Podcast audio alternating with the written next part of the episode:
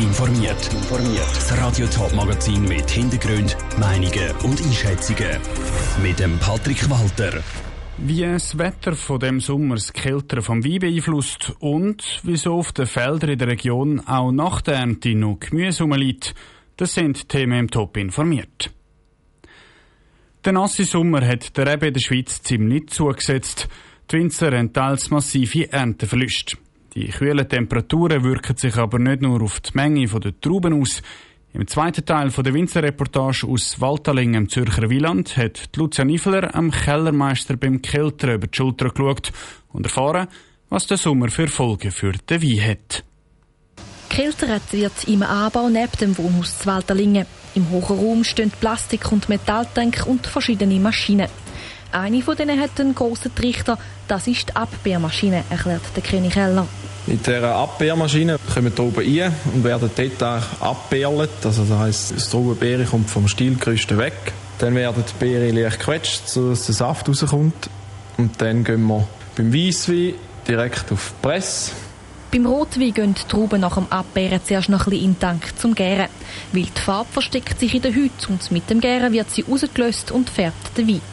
Nachdem die Beeren verquetscht worden sind, prüft der Keller den Zuckergehalt. Der gibt an, wie viel Alkohol der Wein am Schluss hat. Die Chardonnay-Trauben haben weniger Zucker als gewünscht. Das hat mit dem Wetter im Sommer zu tun. Das nasse Wetter hat uns den Herbst ein bisschen nach hinten verschoben, das heisst mehr in Oktober gegen den November. Darum sind jetzt auch die Tage schon kühler und wir hatten letzte Woche Frost gehabt, also einen Reifen.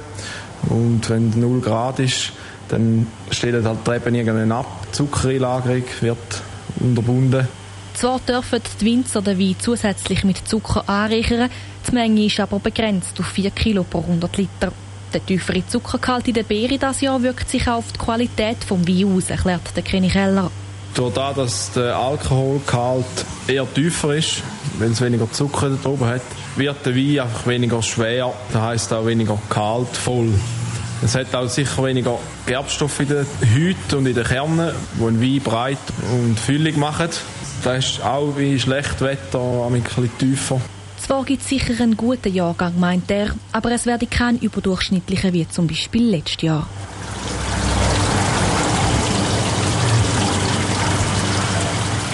Lucia Niveler hat berichtet.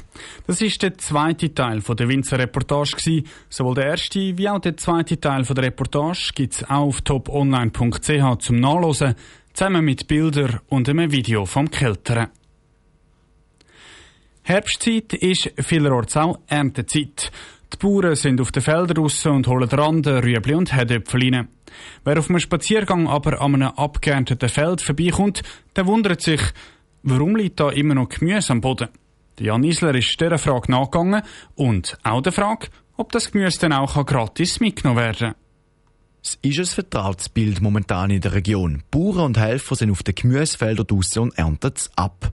Dass Gemüse auf den Feldern liegen bleibt, hat aus der Sicht der Gemüsebauern einen einfachen Grund, sagt Martin Zuber, Geschäftsführer der Zürcher Gemüseproduzentenvereinigung. Das Gemüse bleibt liegen. Weil die Anforderungen an das Gemüse der Abnehmer sind sehr hoch.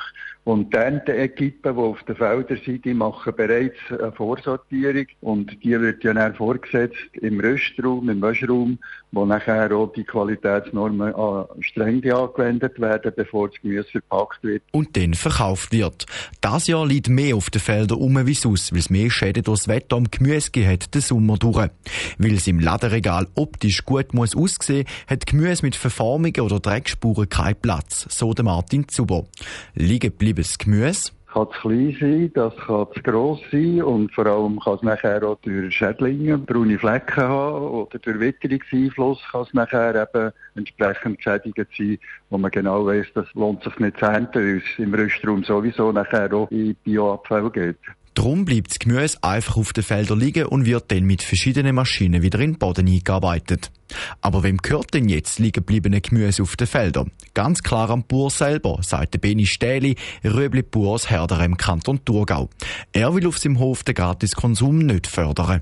Direktverkauf ja, aber Gratiskonsum die kommen Rüebli auflesen. Also mich auch Leute zu uns kommen Rüebli auflesen und fragen, du, wenn wir es dann und sagen, look, wenn ihr uns mal einen Nussgipfel bringen oder einen Kaffee für die Leute, die auf dem Feld am Arbeiten sind, ist der mehr wert, wenn einer sagt, da ist ein Verbleib oder 10 Franken. Wer also das nächste Mal am Gemüsefeld vorbeispaziert und noch gute Sachen am Feldrand liegen sieht, das soll nicht einfach zu lange, sondern zuerst fragen.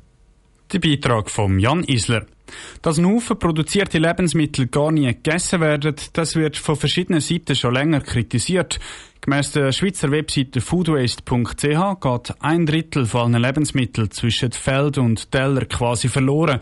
Das sind im Jahr etwa zwei Millionen Tonnen.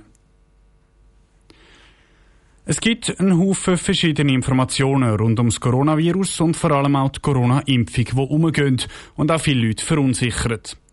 Viele wenden sich dann an ihren Arzt und lassen sich beraten. Die offizielle Position vom Schweizer Ärzteverband ist dabei klar, sie empfehlen grundsätzlich die Impfung. Aber nicht alle Ärzte sind der Überzeugung. Zum Beispiel im Kanton Schaffhausen gibt es mindestens fünf Corona-kritische Ärzte, berichtet Schaffhausen Nachrichten, und mindestens einen, wo explizit gegen eine Corona-Impfung ist. Die Schaffhauser Ärztegesellschaft hat die drum auf dem Radar aber was sagen die Politiker? Lange das oder geht sogar zu weit? Nora Züst. Die Schaffhauser Ärztegesellschaft hat gegen einen Arzt auch schon offizielle Abmahnung ausgesprochen, weil er mit seiner impfkritischen Haltung eine Grenze überschritten hat. Die Anstrengungen, die Corona-Pandemie zu besiegen, werden so nämlich zunichte gemacht, sagt die Ärztegesellschaft der Schaffhauser Nachrichten. Auch für den GLP-Kantonsrat Ulrich Böhni, der selber Arzt ist, ist es nicht nachvollziehbar, dass Berufskollegen impfkritisch sind. Handlungsbedarf sieht er aber vor der Hand nicht. Es gibt einen Haufen Leute, die halt dann auch die Ärzte fragen, weil sie verunsichert sind wegen den vielen verschiedenen Informationen, die zugänglich sind. Aber äh, grundsätzlich ist der Patient ja trotzdem eigenverantwortlich und kann sich ja selber auch informieren oder noch jemand anderen fragen. Also, dass man jetzt da gerade mal einschreiten, das glaube ich nicht. Eine Grenze zieht Ulrich Böhni aber bei Risikopatienten. Wenn ein Arzt denen von einer Impfung abratet, sei es eine Verletzung der Berufspflichten. Die Differenzierung macht auch der SVP-Kantonsrat Peter Schick. Wenn jetzt einer, ein 30-Jähriger zum Arzt geht und der sagt, du musst dich nicht impfen lassen, habe ich absolut Verständnis. Wenn aber jemand älter, der vielleicht eben Vorerkrankungen hat, zu dem Arzt geht und der sagt, du brauchst keine Impfung, dann bin ich eigentlich falsch. Letztendlich ist es aber verschwindend kleine Minderheit der Ärzte im Kanton Schaffhausen, wo impfkritisch eingestellt ist. Nora Züst. Wenn ein Verdacht besteht, dass Ärzte gegen Berufspflichten verstoßen haben, kann der Kanton ein Verfahren einleiten und eine Verwarnung, ein Buß oder sogar ein Berufsverbot aussprechen. Unter anderem schon der Kanton St. Gallen hat ein Verfahren gegen einen Arzt eingeleitet, der sich gegen die Corona-Massnahmen vom Bund gestellt hat. Top informiert, auch als Podcast. Mehr Informationen gibt's auf toponline.ch.